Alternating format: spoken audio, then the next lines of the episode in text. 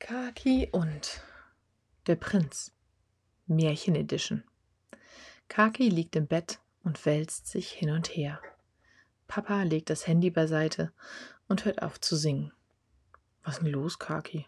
Du kommst gar nicht zur Ruhe. Hm, weiß auch nicht. Vor dem Lesen schienst du ganz müde zu sein. War da was in der Geschichte doof? fragt Papa, dreht sich auf die Seite und setzt sich etwas aufrecht um Kaki zu sehen. Naja, warum ist Dornröschen im Turm und warum schläft die so tief und warum kann die selber nichts machen und warum kommt immer ein Mann am Ende? Ja, das nervt mich auch krass. Die Märchen kommen halt aus einer anderen Zeit, da war das so. Das sind Geschichten davon, wie es früher war. Ich will eine andere Geschichte. Du möchtest, dass ich dir noch eine Geschichte vorlese? Ja, sagt Kaki und setzt sich auch wieder hin. Eine Märchengeschichte, auch mit Wesen, die es nicht gibt und gruselig spannend und mit Prinzen und Prinzessinnen. Und die Prinzessin ist die Retterin. Hm. Papa denkt kurz nach. So eine Geschichte haben wir nicht in keinem Buch. Die müssten wir uns selber ausdenken. Was soll die Prinzessin denn machen? Hm, die rettet den Prinzen. Okay. Und wovon muss der gerettet werden? Der ist eingesperrt in einem Turm von bösen Geistern. Okay, und die Prinzessin ist die Schwester des Prinzen? Nein, die kommt aus einem anderen Königreich. Oder doch, die ist doch die Schwester. Ah, die war kurz nur nicht da als die Geister kamen, weil sie Hilfe holen wollte. Die Geister sind nämlich gekommen, weil die Eltern, also König und Königin, so schlecht entschieden haben alles. Die waren ganz blöd. Und die Prinzessin wusste schon, dass die Geister kommen würden. Mhm, okay. Da kann ich was draus machen. Soll ich dir die Geschichte jetzt ganz erzählen? Mit gruselig? Kaki legt sich langsam hin und muckelt sich ein. Ja, mit gruselig. Okay.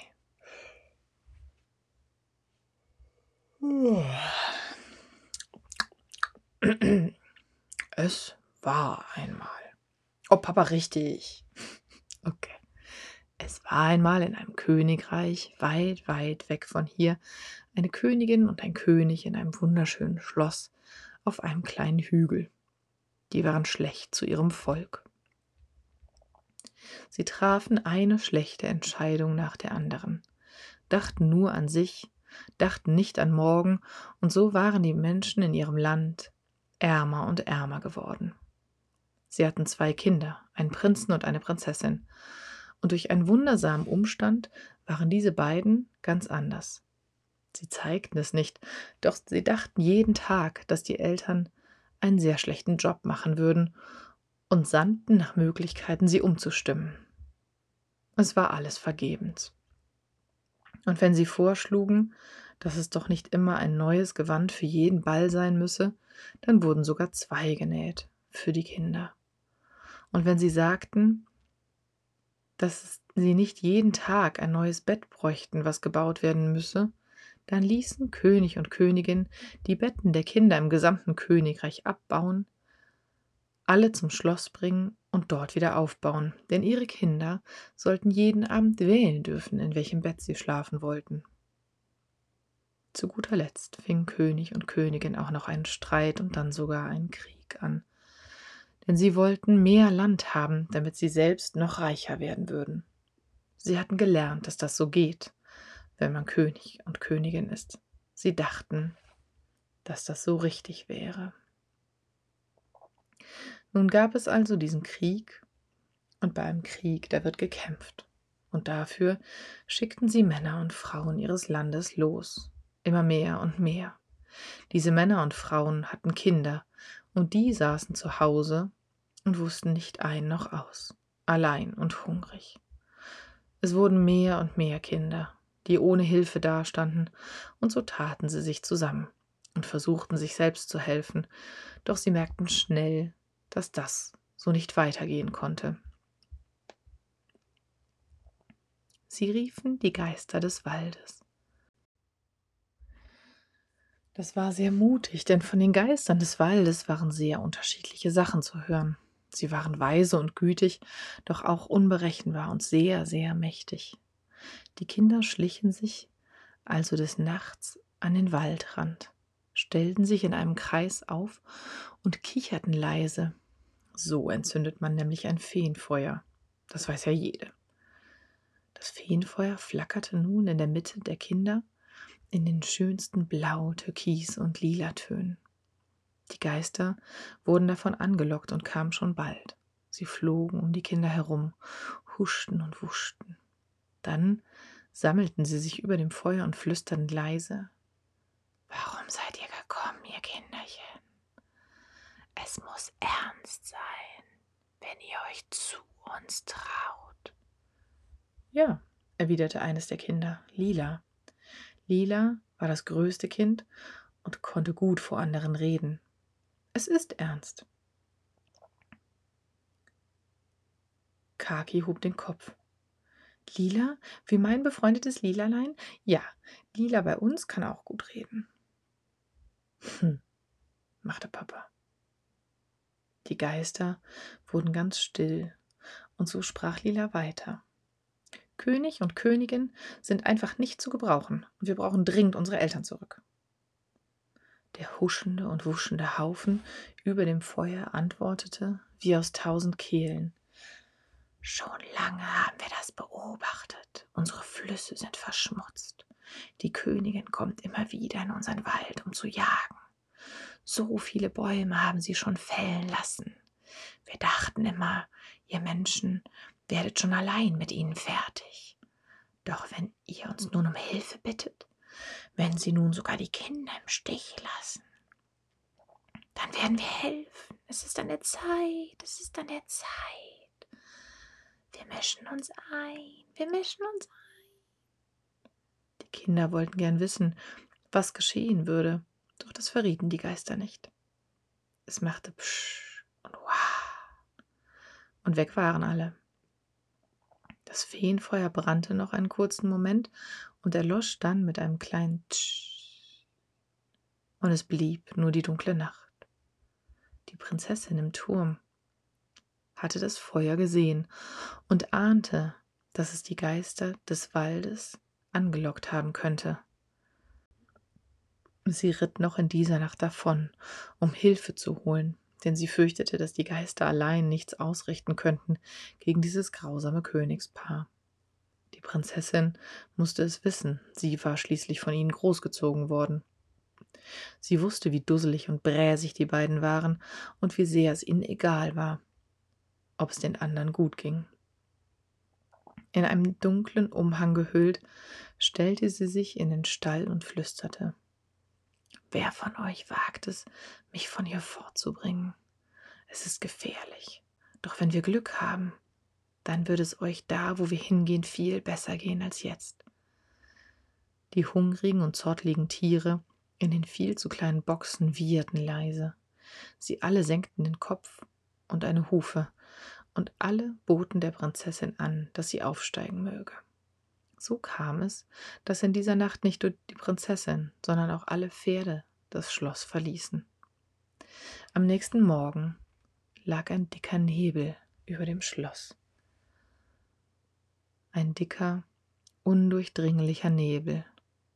Die Menschen, die unten unter dem Schloss am Fuße des Hügels lebten, die Kinder und Hunde, die Eichhörnchen und Vögel, alle standen auf der Straße, dem Feldweg oder im Garten und glotzten dahin, wo sie das Schloss nicht sehen konnten. Keiner wagte hinaufzugehen, keiner wagte sich laut zu sprechen. Einige meinten, dass sie Stimmen hören würden und Schwertergeklapper, als die Sonne schon am Mittag stand und ganz vorsichtig durch die Nebeldecke glänzte, da machte es ein Husch und Wusch über dem Himmel, und das ganze Volk sah dabei zu, wie die Königin und der König durch die Luft getragen wurden. Sie strampelten und zeterten. Sie wurden von einem buschigen, wuschigen, nebligen, bunten Wolkenteil getragen. Ein kleiner, moosgrüner und ein türkiser Zipfel. Türkis, sagt Kaki leise. Hm, macht Papa. Die beiden Nebelfetzen lösten sich aus der Wolke und fegten über die Stadt. Ihr werdet sie nie wiedersehen. Wir tun ihnen nichts, wir bringen sie nur weit, weit weg.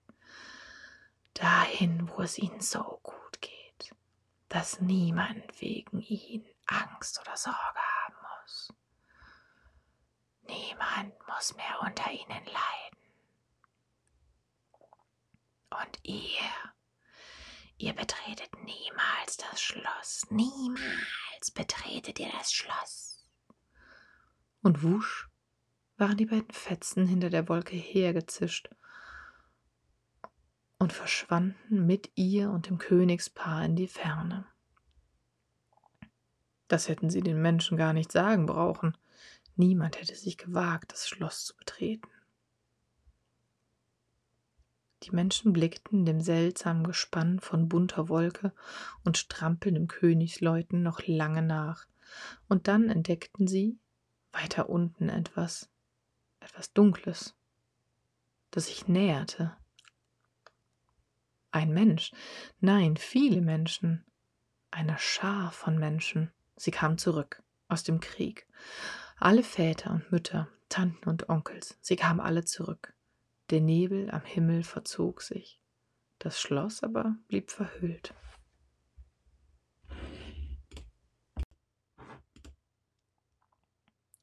Manchmal waren die Geister des Waldes zu hören.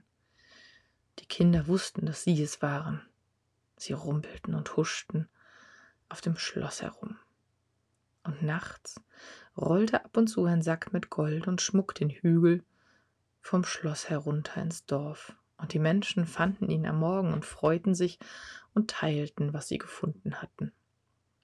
Eines Tages, alle hatten sich einigermaßen an die Sache mit dem Nebel gewöhnt, da kam die Prinzessin angeritten. Mit Donnergetos ritt sie durch das Dorf und auf den Nebel zu. Komm schon, wir haben das geübt. Wir schaffen das. Du hast gesagt, du kommst mit mir. Verlass mich jetzt nicht sprach sie auf das magische Einhorn unter sich ein, als sie merkte, dass es beim Anblick des nebelumwogenen Hügels stockte und langsamer wurde. Bitte, lauf, sonst verlässt mich der Mut. Du bist die einzige Hilfe, die ich finden konnte. Und so preschten sie weiter. Einfach husch, in den Nebel hinein. Und was die Menschen im Dorf nicht gesehen hatten, das konnten die Prinzessin jetzt sehen. Sie stand mit erhobenem Schwert im Schlosshof und drehte sich langsam mit ihrem Einhorn um sich selbst. Das Schloss war so gut wie abgebaut. Alles lag fein säuberlich gestapelt nebeneinander. Nur die Grundmauern standen noch und ein Turm. Das Rittersgefolge schleppte Balken und Bretter, Truhen voll Gold und Dachpfannen auf die einzelnen Haufen. Die Prinzessin blickte in die Luft und rief mit fester Stimme den bunten Nebelfetzen zu, die mit großem Abstand um sie herum huschten. Hört! Ihr habt recht daran getan, meine Eltern zu verbannen. Ihr tut auch recht daran, dieses Schloss abzubauen. Es muss alles neu geschehen. Und dafür brauche ich meinen Bruder. Gebt ihn frei denn er ist nicht wie sein Vater und nicht wie seine Mutter. Er wird Gutes tun, und er kann nichts für die schlechten Entscheidungen seiner Eltern. Nichts geschah. Gebt ihn frei! Im Fenster des Turms erblickte sie das traurige Gesicht ihres Bruders. Die Geister des Waldes begannen zu zischen. Niemals, wir haben uns diesen Platz frei gemacht. Wir werden ihn auch noch ganz frei machen. Wir bleiben. Unser Wald und unsere Tiere werden hier leben. Ach, was für ein Quatsch, sagte die Prinzessin, stieg vom Einhorn ab, legte das Schwert auf den Boden und ging zum Turm. Sie fasste an die Türklinke, die tatsächlich nicht verschlossen war, und stieg hinauf. Die Geister huschten und wuschten weiter durch die Lüfte über dem Schloss. Die Rittersleute wussten nicht so recht und setzten sich alle auf den Boden. Es war ein lautes Krach aus dem Turm zu hören, Dann ein leises Schluchzen, und wenig später standen Prinz und Prinzessin Arm in Arm im Hof. Jetzt sprach die Prinzessin ganz ruhig. Ihr habt viel für uns getan. Meinen Bruder hab ich jetzt. Ich hab Heimweh. Jetzt möchte ich auch mein Schloss zurück. Mein Zuhause. Wir wollen es zusammen besser machen als unsere Eltern. Bitte macht den Nebel weg und gebt uns die Möglichkeit, das Schloss neu aufzubauen. Das Zischen in der Luft war zuerst ein großes Chaos.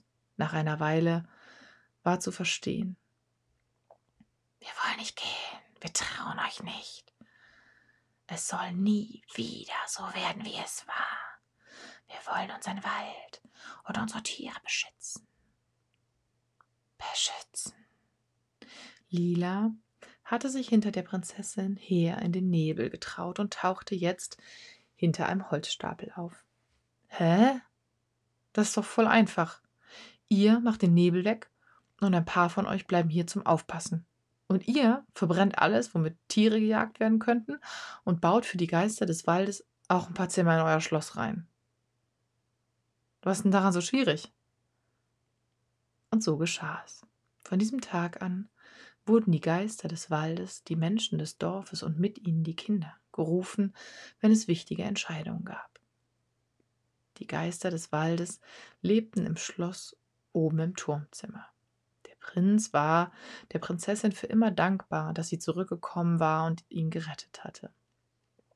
Die Ritterschaft durfte umschulen und von nun an arbeiten, was gefiel. Und von vorn bis hinten lief alles erheblich besser als vor dem ganzen Schlamassel. Schön, haucht Kaki, legt sich ganz nah an Papa und vergräbt die Hand in seiner.